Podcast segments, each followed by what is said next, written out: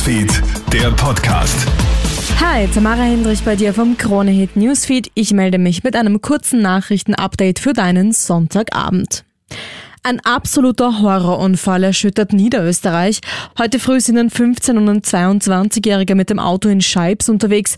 Aus noch ungeklärter Ursache kommt das Fahrzeug von der Straße ab und prallt frontal gegen einen Baum. Das Auto geht sofort in Flammen auf. Durch den Aufprall aufgeweckt verständigen Anrainer die Einsatzkräfte. Der Notarzt kann leider nichts mehr für die beiden Männer tun. Sie sterben in den Flammen.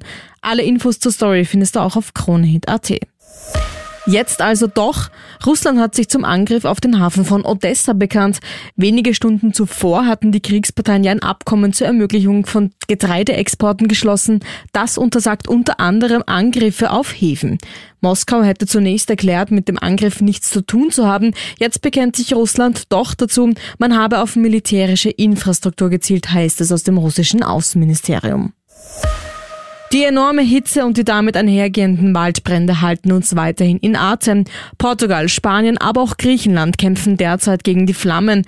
Innerhalb von 24 Stunden sind in Griechenland über 140 Brände registriert worden. Besonders dramatisch ist die Situation im Dadir Nationalpark und auf der Ferieninsel Lesbos.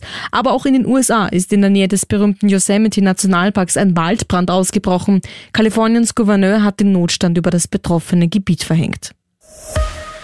Nach Schüssen auf einem Campus einer philippinischen Universität sind drei Menschen ums Leben gekommen.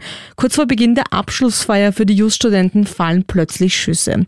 Die frühere Bürgermeisterin der Stadt, ihr Assistent sowie ein Sicherheitsmann werden getötet. Zwei weitere Personen werden verletzt. Nach einer Verfolgungsjagd konnte der Tatverdächtige von der Polizei gefasst werden.